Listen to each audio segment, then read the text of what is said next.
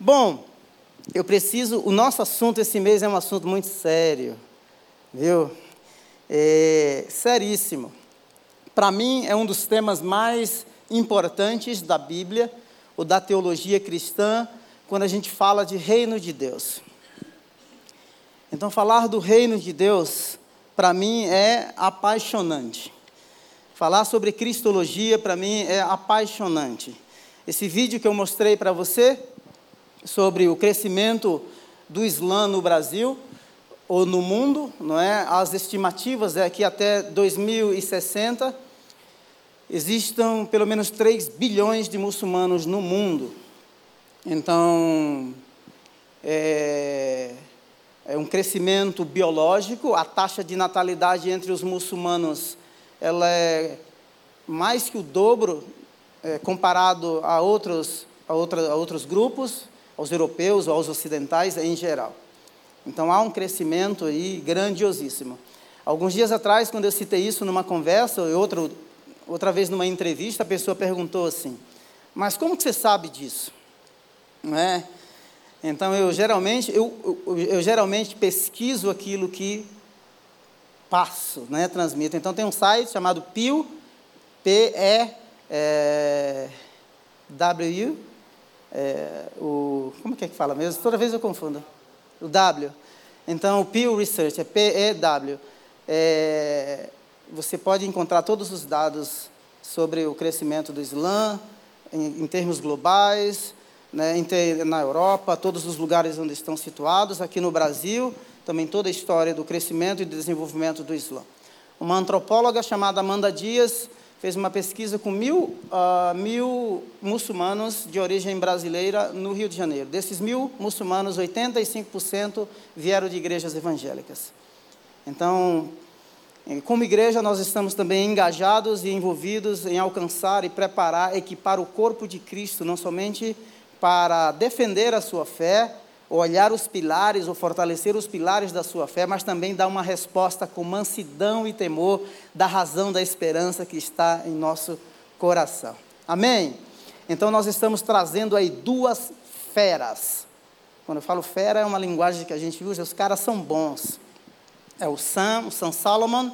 Sam Salomon é um ex-muçulmano, doutor na lei islâmica que se converteu hoje conselheiro do governo britânico, tive o privilégio de conhecê-lo, e também o, o Dr. J. J. Smith, que é um doutor pela Universidade de Oxford. Os caras são violentos, os caras são fera. Então, você não pode perder. Então, coloque aí na sua agenda, 9 a 11 aqui, não é? a abertura será no UP, e o negócio aqui vai ser arrojado, não é?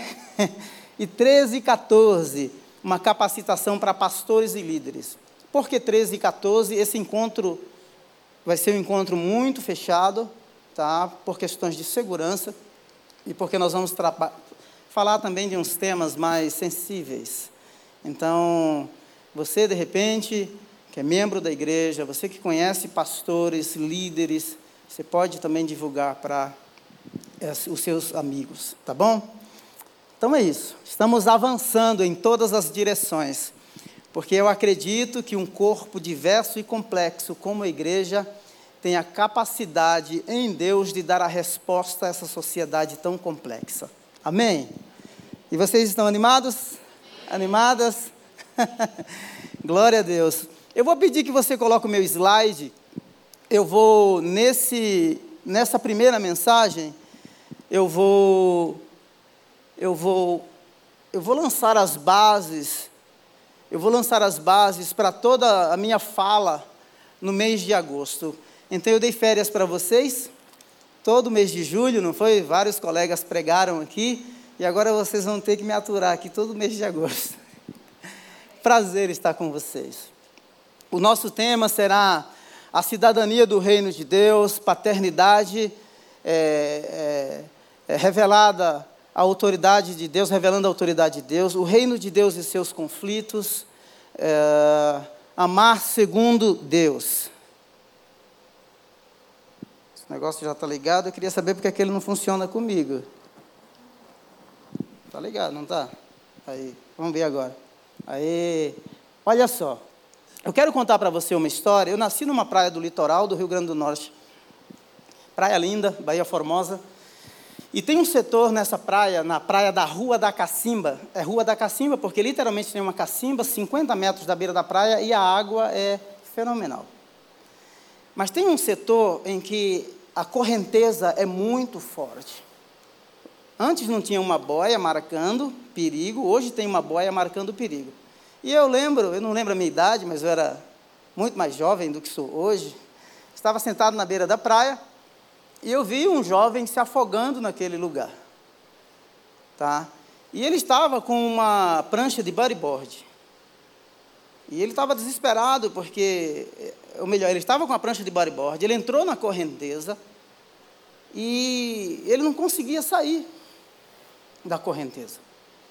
E de repente ele ficou desesperado e ele jogou o bodyboard fora, dentro da correnteza.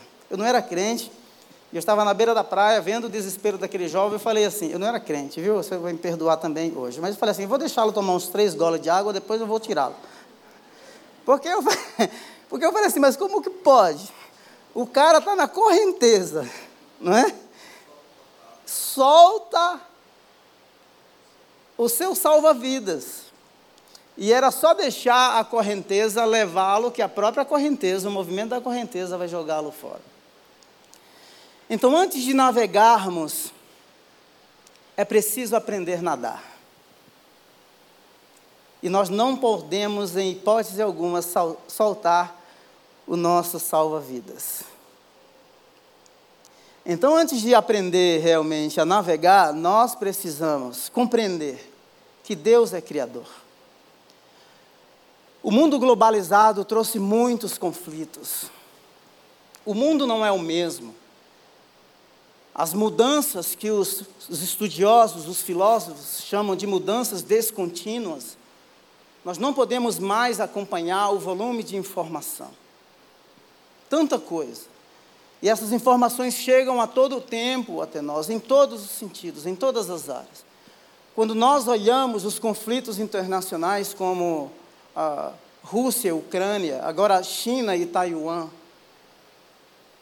não é? Talibã no Afeganistão, pandemia, varíola, dois mil casos já no Brasil.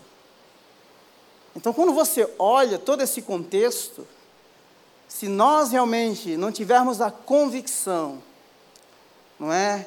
As nossas bases não estiverem realmente alicerçadas em Deus, nós vamos realmente ser muito, muito, muito afligidos.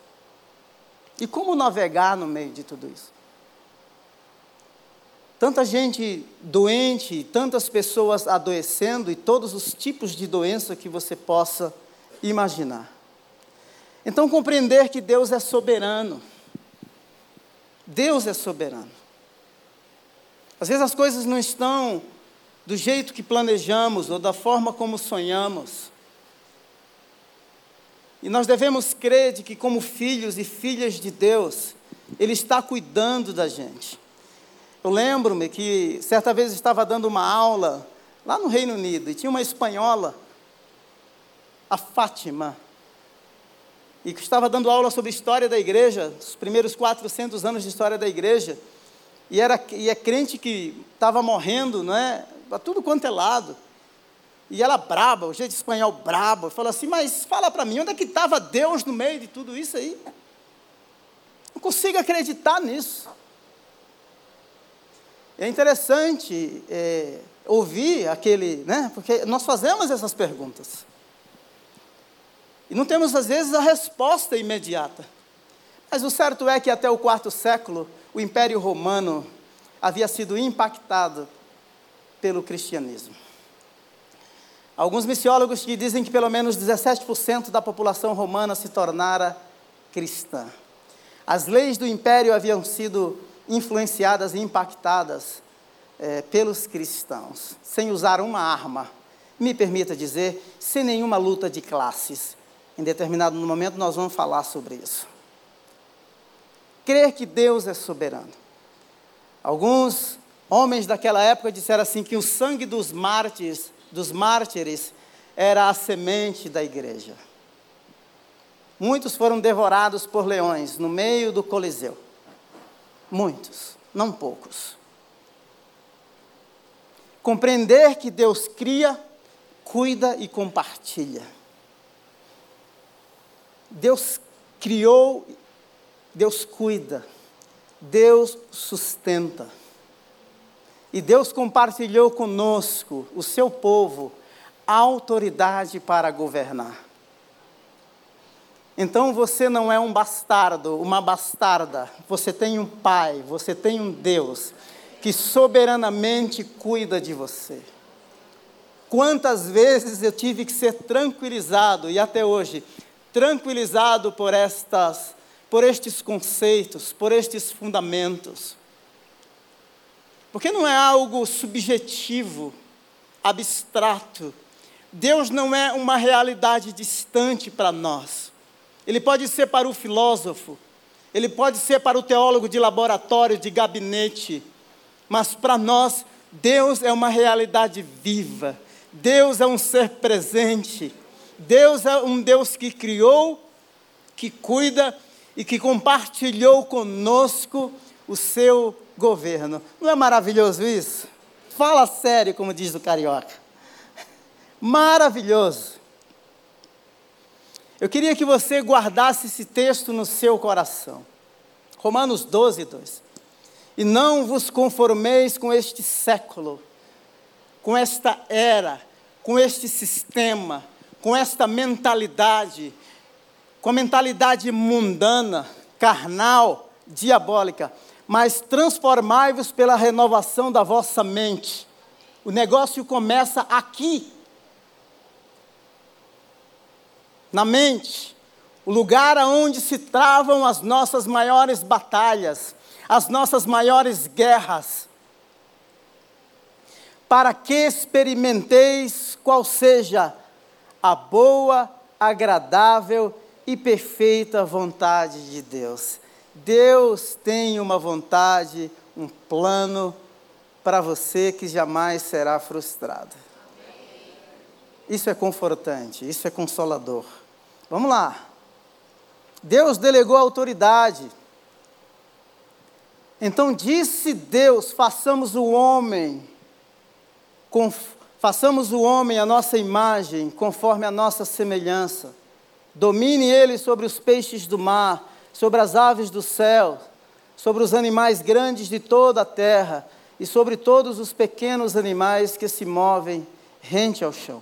Criou Deus o homem à sua imagem, a imagem de Deus o criou, e mulher os criou. E Deus os abençoou, dizendo: cresçam, multipliquem-se. Isso é parte da nossa natureza. A imagem está associada ao que os teólogos chamam de atributos comunicáveis, a capacidade de exercer justiça, a capacidade de amar, retidão. As pessoas ficam impressionadas, o senso de que há um ser supremo, não importa de qual corrente filosófica o indivíduo seja, mas esse é um conceito universal, as pessoas têm essa ideia de um ser supremo faz parte da natureza humana. Então Deus compartilhou parte daquilo que ele é com a sua criação, quando soprou nas narinas de Adão e ele foi feito uma alma vivente. Deus compartilhou o seu governo, Deus compartilhou a sua autoridade. Isso é maravilhoso. Então, mesmo aquele que ainda não nasceu de novo, quando tem a capacidade de exercer justiça, ou quando exerce justiça, ele exerce, é porque a imagem de Deus nele não foi, não foi 100%, 100% extinta, mas ainda há traços da divindade ou dos aspectos divinos. Às vezes manifesta por meio da justiça, da moralidade, do caráter e assim por diante. É por isso também que, mesmo que o indivíduo não tenha nascido de novo, quando ele sofre injustiça, quando ele é explorado, Deus se solidariza com ele. Porque é criação de Deus, é criatura de Deus. Deus se solidariza. Então, todo ser que sofre injustiça na face da terra, quando esses seres sofrem injustiça, o primeiro ser tocado é o coração do próprio Pai. Se você lê Êxodo, é um retrato muito real disso. Quando o Faraó começa a oprimir o povo, o sofrimento vai até Deus e Deus desce para livrá-lo. Uma linguagem tão humana para que a gente compreenda de que Deus se solidariza com o sofrimento humano. Quando Paulo está batendo na igreja, perseguindo a igreja, não é? querendo matá-los, Jesus diz assim: por que você me persegue? Mas ele estava batendo na igreja, ou seja, Deus se solidariza com o sofrimento humano. Então, sabe aquele indivíduo que está lá na sarjeta? Pessoas em situação de rua. O ser humano no estado mais deplorável, é, às vezes, que às vezes se encontra, ele ainda carrega traços do Criador. Traços do Criador. Nós precisamos ter essa compreensão. Então, aprender a nadar antes de navegar em tudo isso. A perda do governo, o homem pecou. Olha o que, é que acontece. A relação com o Criador foi rompida, houve ruptura. Primeiro, o relacionamento com Deus quebrado. Deus sabe que no dia em que dele comerem, seus olhos se abrirão e vocês serão semelhantes a Deus. Serão semelhantes a Deus, conhecedores do bem e do mal. Ele respondeu: Ouvi os teus passos no jardim e fiquei com medo. Uma relação perfeita agora, que era perfeita, agora foi rompida. O governo perdeu-se, o medo toma conta. A fuga é inserida no contexto da humanidade. E eu queria que você pensasse nisso, porque hoje nós vivemos num mundo em que fala-se de humildade, de mundo globalizado, de economia global, não é? de sociedade inclusivista, relativista, tolerante. Nós nos tornamos, as pessoas se tornam mais intolerantes do que possamos imaginar. Olha essa frase: vocês serão semelhantes a Deus. Lembra da ciência? Vamos colocar Deus na margem. O homem atingiu a idade adulta. Somos maduros o suficiente. Não precisamos mais da Bíblia. As explicações agora não são mais teocêntricas, ou seja, Deus como centro. O homem é o centro de todas as coisas. A ciência que foi apresentada e por meio de quem o mundo iria progredir, os males da humanidade seriam solucionados, se tornou um instrumento de escravidão, de manipulação, de lucro. Você vai entender no decorrer desses, dessas minhas três, quatro falas que vou ter aqui. É, e vamos construir um pensamento entendendo de que não importa o que aconteça nessa terra, existe um Deus que reina. Existe um Senhor que governa. A relação entre Adão e Eva, porém inimizade entre você e a mulher, era perfeita. A relação do homem com a natureza, a relação entre Adão e Eva eram relacionamentos perfeitos. Sabe por quê? Porque quando o relacionamento com Deus foi quebrado, são estas as consequências. Ou foram estas, a, estas as consequências. Então, existem pessoas que querem fazer o processo inverso. Não existe ser humano bonzinho. Todo ser nasce com a natureza pecaminosa. E falamos, ou muitos falam de evolução, não é? do progresso da humanidade, parece que regredimos em muitos, em muitos setores da sociedade. Dores intensificadas. A mulher, ele declarou: multiplicarei grandemente o seu sofrimento. Nós não pensamos muito sobre isso, mas os teólogos dizem que possivelmente Eva teria algum nível de dor antes do pecado. Pós-pecado, as dores foram intensificadas. Nós podemos entender esse texto à luz da restauração de todas as coisas em Apocalipse capítulo 22. A dor e o sofrimento é um mal inevitável no presente momento. Mas um dia as dores e os sofrimentos serão redimidos, porque Ele enxugará dos nossos olhos toda a lágrima. Toda a lágrima. Paulo, em Romanos 8, diz assim: que a criação geme aguardando a redenção, a manifestação dos filhos de Deus. Haverá um dia, sim, que todo sofrimento cessará. E Paulo também vai dizer: Estou bem certo que os sofrimentos desta era presente, do tempo presente, não hão de se comparar com a glória que um dia há de ser revelada. Algo melhor nos espera. Amém? Glória a Deus. Vamos embora, né? Vamos aprender a nadar antes de navegar? É isso, olha só. Maldita é a terra. As pessoas estão preocupadas. Encontros do G7 há um mês atrás. Uma adolescente, acredito que seja é, dinamarquesa, né, uma líder do movimento é, falando, protestando contra o aquecimento global. E aí, eu ia usar uma palavra muito forte, mas eu vou, eu vou, eu vou, eu vou evitar usar. Mas me deixe dizer uma coisa. As pessoas querem culpar Deus. Primeiro, elas não creem que Deus existe. Aí quando trata-se de aquecimento global, se Deus existe, por que, que ele não resolve isso? Deus não joga dióxido de carbono na atmosfera. Não é? Um lucro exagerado é, le, é, faz com que as pessoas produzam mais, e é inevitável, porque a população cresce.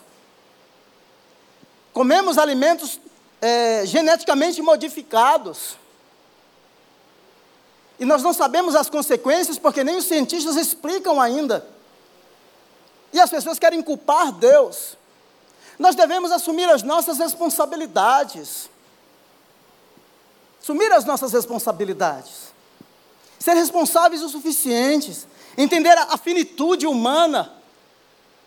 E que nós não temos, que a humanidade por si só não tem a resposta para todas as perguntas e nem a solução para todos os dilemas da sociedade. Não! Uma pandemia aconteceu e está aí todo mundo atordoado. Agora tem a varíola, várias pessoas morrendo. E as pessoas querem culpar Deus, mas não abandonam seus pecados, não querem viver uma vida simples. Exploração atrás de exploração, injustiça atrás de injustiça. E querem culpar Deus, Deus não está neste cenário. Deus olha assim, eu penso assim, nossa, como vocês são tolas. Eu não tenho nada a ver com isso aí. Isso é responsabilidade de vocês. Transferência de culpa. Disse o homem: Foi a mulher que você me deu. A gente vive culpando, culpa A, culpa B, culpa C. Nós temos que ter coragem para assumirmos as nossas responsabilidades, as nossas decisões imaturas, as consequências do nosso, dos nossos pecados, e assim por diante.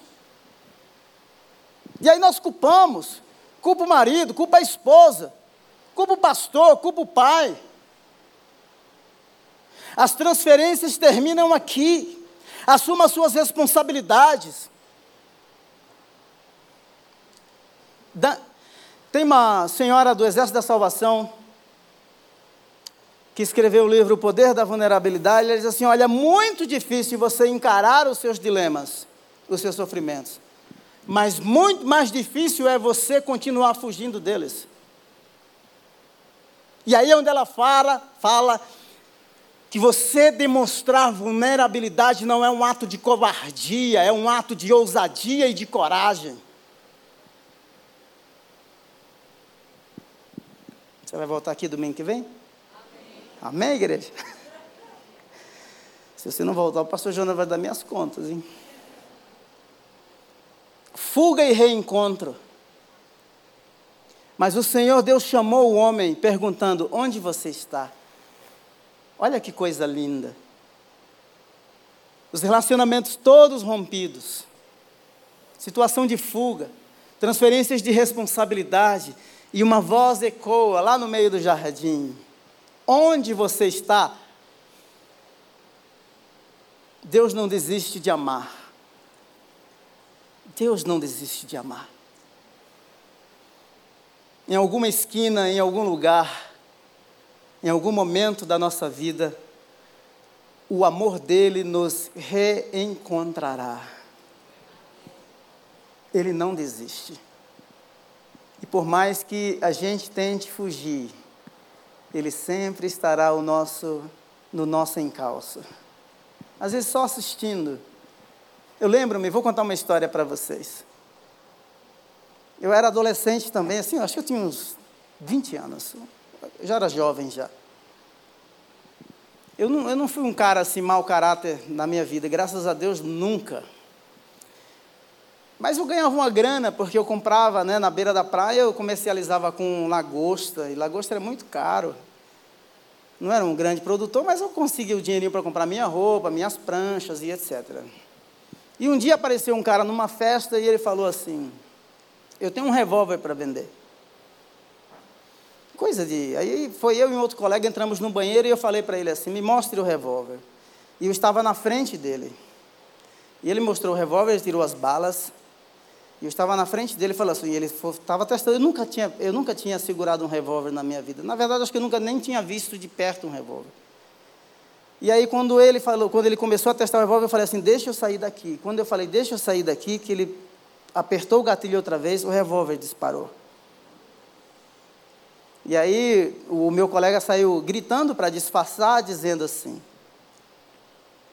nossa, jogaram fogo em cima da casa. Jogaram fogo, na verdade, era o revólver que havia disparado.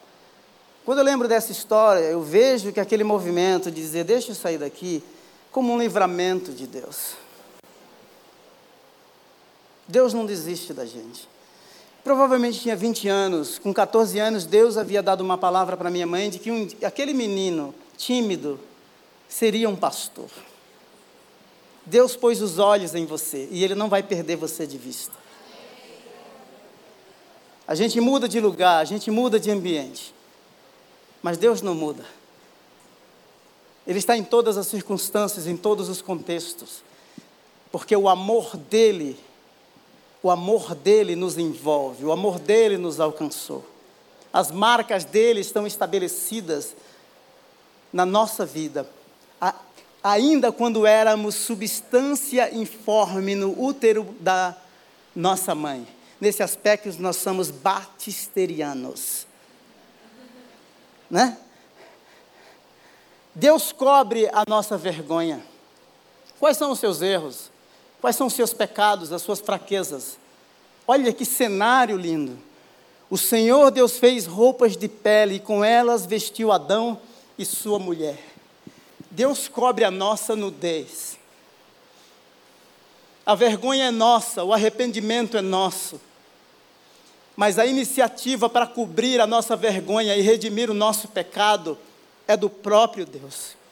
A nossa situação é de fuga, mas é Ele quem vem ao nosso encontro e ao nosso reencontro. Então, antes de aprender a nadar, nós precisamos navegar nesses conceitos absolutos e conhecer melhor o coração desse Deus. Desse Deus. Vamos lá que tem coisa boa. A promessa. O mundo se desmoronou, não é? O pecado tomou conta. Redenção apareceu. Porém, inimizade entre você e a mulher, entre a sua descendência e o descendente dela, este lhe ferirá. Uma promessa de que do descendente da mulher, no contexto do pecado, Deus estabelece uma promessa para a solução de todos os dilemas da humanidade. Jesus nasceu de mulher, conforme Gálatas 4, na plenitude dos tempos, para nos livrar da maldição da lei e da maldição do pecado. Louvado seja o Senhor. Nossa, já deu a hora? Meu, deixa eu ver aqui. 33. Vocês dão mais um tempinho aí? Isso aqui é forte, gente.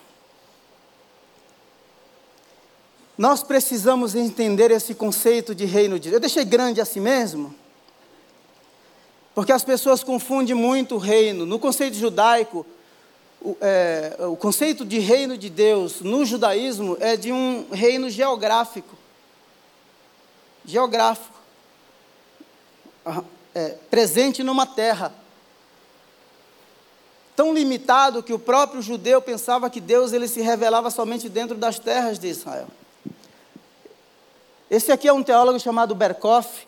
Ele diz assim: explica que o reino de Deus é espiritual, da seguinte maneira: o reinado espiritual de Cristo é o seu governo real sobre o reino da graça. Isto é, sobre o seu povo e sobre a sua igreja. Deus reina sobre o seu povo e Deus reina sobre a sua igreja. É um reinado espiritual porque relaciona com uma esfera espiritual. Isso pode parecer simples. Porque o reino é espiritual. Olha aqui para mim, por favor. Porque eu tenho acompanhado e lido teologias de fundamentação marxista, fundamentação marxista que fala que a libertação ela é política. Porque a opressão é política. A opressão não é política no ponto de vista teológico e bíblico. Todo pecado, toda injustiça é pós pecado, é pós queda. Então, a salvação não é antropológica, humana. Eu defendi esse conceito aqui na minha teologia de mestrado na Faculdade Batista de Perdizes. A hermenêutica da escola político-sociológica, dizendo o povo que estava oprimido no Egito estava oprimido por um sistema político. Então a libertação tem que ser libertação política. Não! Se a libertação era libertação política, quando eles estão no deserto que sentem falta de pão e de água, eles querem voltar para o sistema. A escravidão é na mente, é espiritual, a libertação é espiritual. Embora o reino seja espiritual, a manifestação presente dele, sim, sim, terá libertação é, é, os valores éticos mudarão, o comportamento humano mudará. Então as pessoas confundem muito, ah, é opressão política. Então a libertação não é espiritual, a libertação é política. E aí vamos para as lutas de classe. O reino de Deus, o discurso é diferente. O conceito é diferente. É o governo mediatário estabelecido nos corações. O governo não é externo, é aqui. Porque você nasceu de novo. Você nasceu para uma nova vida. Queriam eleger Jesus rei de Israel. Ele saiu pelo meio dele, diz: O meu reino não é deste mundo, não é geográfico, é espiritual. Os discípulos em Atos capítulo 1 perguntaram: É neste tempo que tu vais restaurar o reino a Israel? Ele disse assim: A vocês não cabem saber o tempo e as estações que o Pai estabeleceu para a sua própria vontade, mas, mas vocês serão as minhas testemunhas, tanto em Jerusalém, Judéia, Samaria até os confins da terra. Deus ampliou ali, Jesus ampliou ali o conceito de reino não é em Jerusalém, é toda a terra. O conceito de povo, que não é só judeu, é o samaritano, é o paulistano, é o baiano, é o russo. Veja. E aí as pessoas querem restringir, colocar Deus dentro de um pedaço de terra. Não. Ele é Senhor de toda a terra. Ele é o Senhor de todo o universo. Escute aqui. Vem coisa boa aqui ainda. Nós éramos escravos do pecado, não há um justo nenhum sequer. Romanos 1, 2 e 3 fala de que todos pecaram, e quando fala todos, falam judeus e gentios. É isso que Paulo está dizendo. Ele apresenta os gentios no capítulo 1, ele apresenta os judeus no capítulo 2, e no capítulo 3 ele dá o golpe de misericórdia e está dizendo assim: não tem nenhum justo, nenhum sequer, não há quem busque a Deus, todos se extraviaram, a humanidade inteira está comprometida pelo pecado. A escravidão é uma escravidão espiritual e não política. Então, cuidado com os poderes que operam no sistema. Há um Deus neste século e nós queremos discutir a libertação como se fosse uma libertação política. E nós não podemos ser arrastados por esta arena, embora tenhamos que exercer a nossa cidadania em todos os aspectos de forma correta e também de maneira justa nova criatura. Portanto, se alguém está em Cristo, é nova criação, as coisas antigas passaram. Você nasceu para uma outra vida. Você é diferente.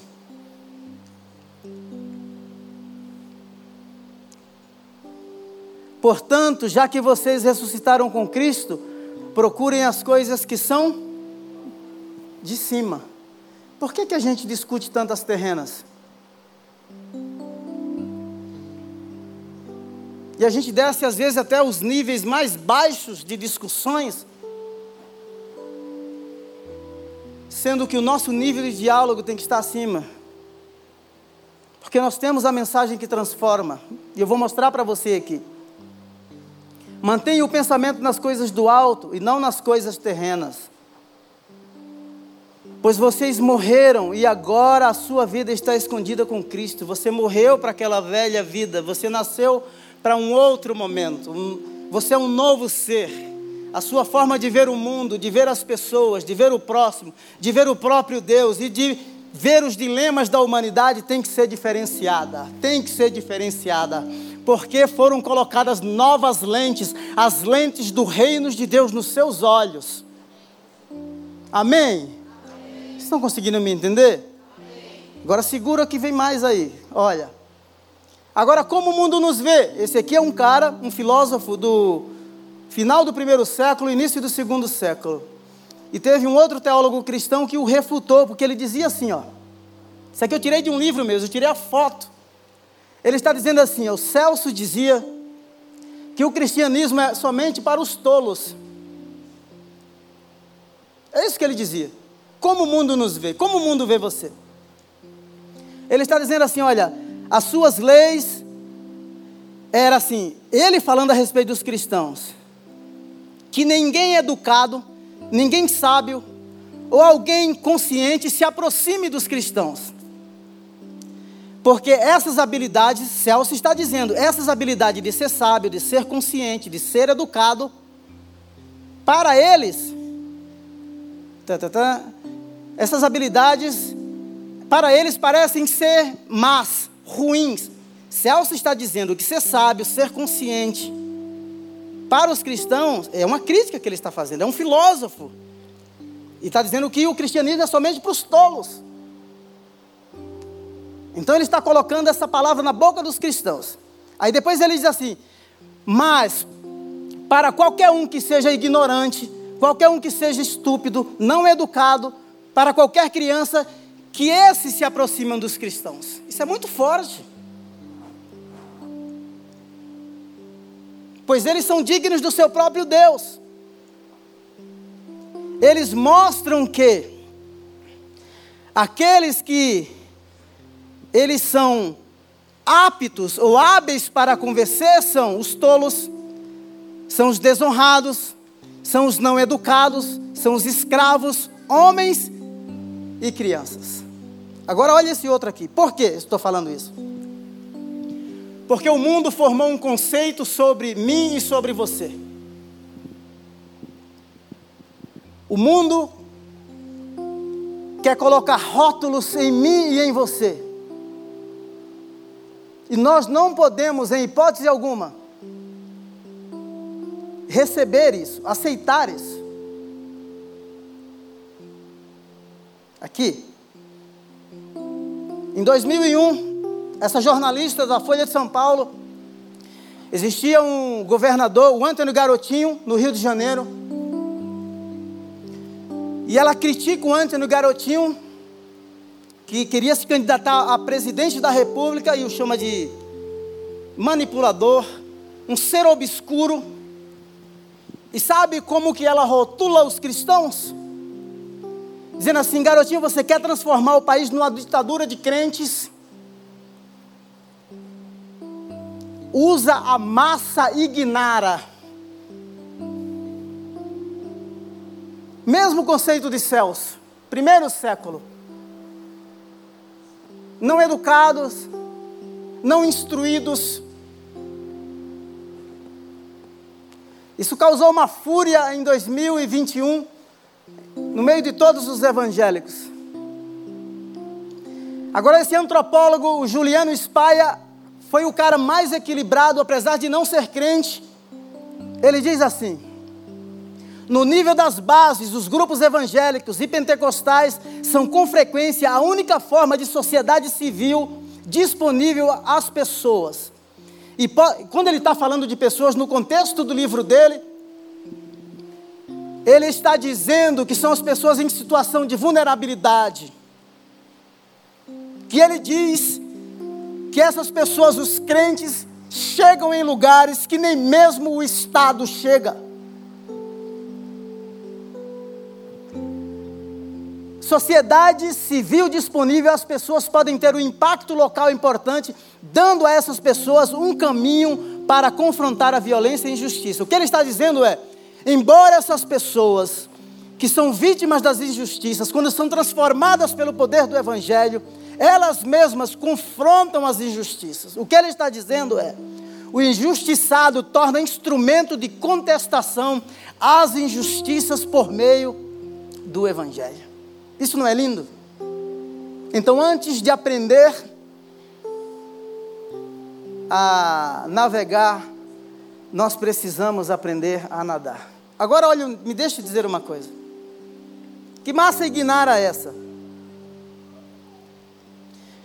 Foi o cristianismo que deu uma identidade aos escravos e às mulheres no Império Romano. Foi o cristianismo quem alfabetizou os bárbaros, influenciou as artes no quarto século.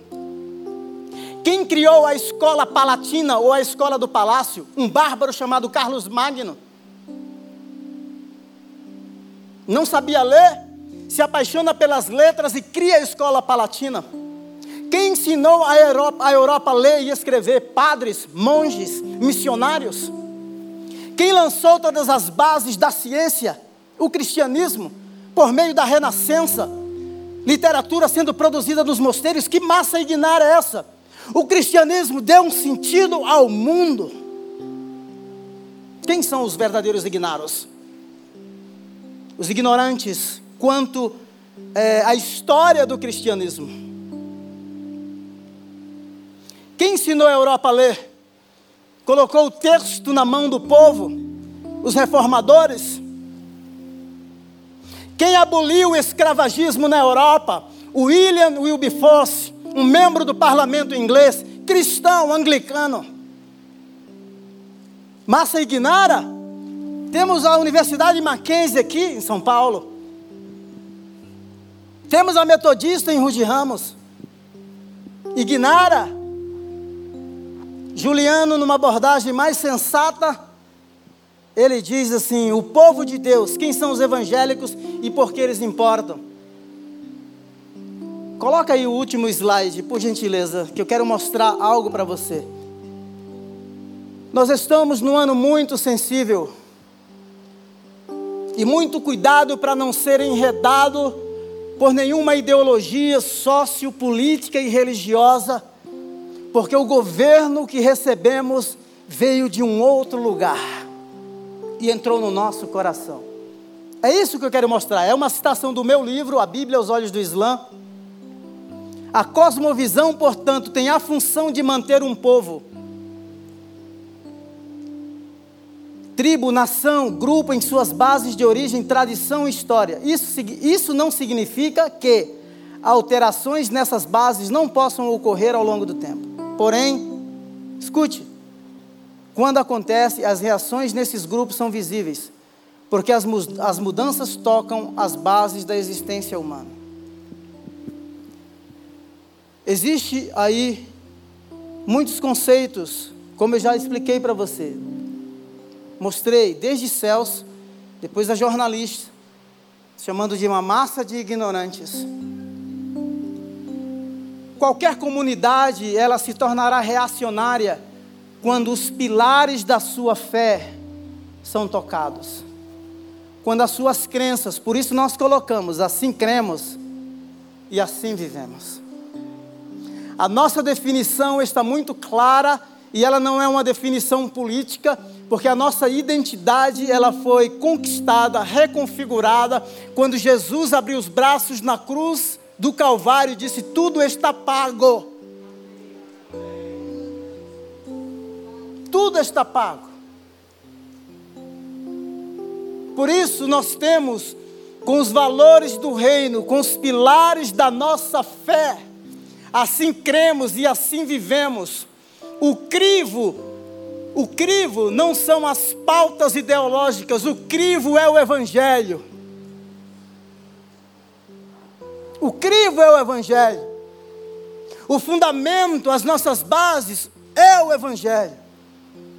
Por isso decidimos neste ano adotar este tema, assim cremos e assim vivemos. Porque a guerra será ferrenha. A guerra será uma guerra ideológica.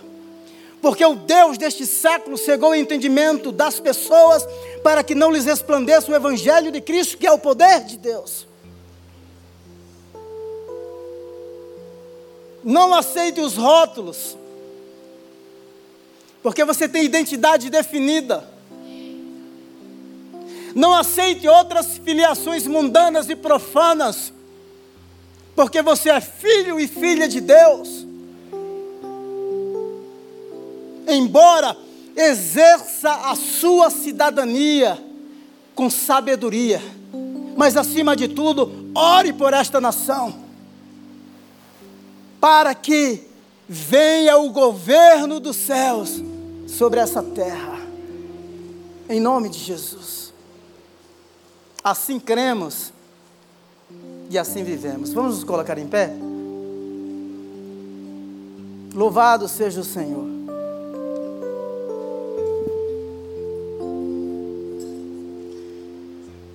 Bendito seja o nome do Senhor. Pai, nós reconhecemos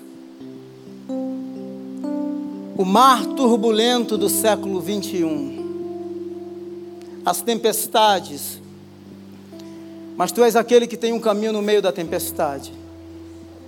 Tu, tens um povo que se chama pelo teu nome.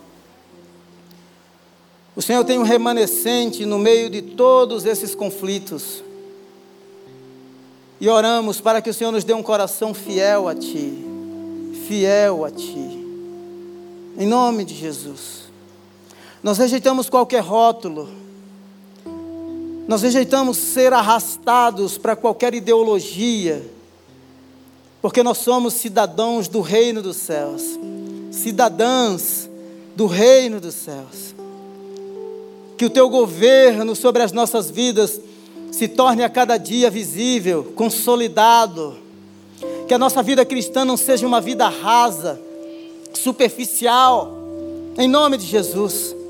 Nós queremos rever os nossos princípios, sim, Senhor. Nos voltamos para Ti.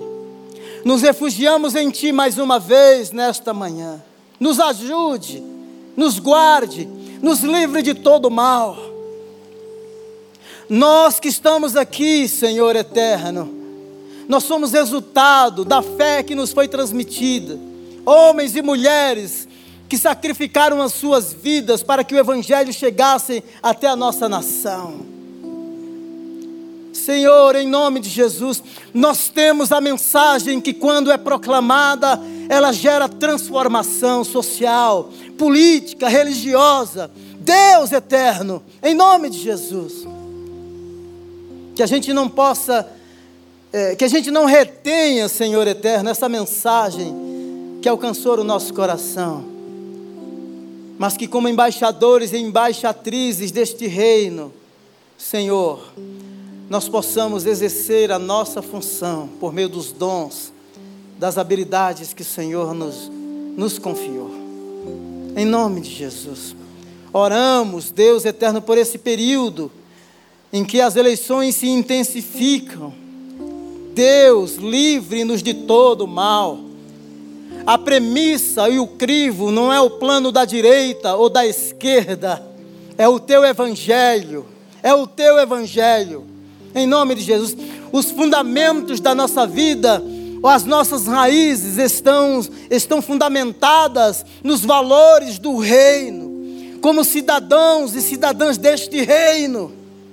Em nome de Jesus, dar-nos sabedoria. Senhor, nós queremos navegar com a direção do Senhor. Que o Espírito Santo seja o nosso condutor. Que a tua palavra nos conduza em todo o tempo. Em nome de Jesus. Em nome de Jesus. Glória a Deus. Louvado seja o Senhor.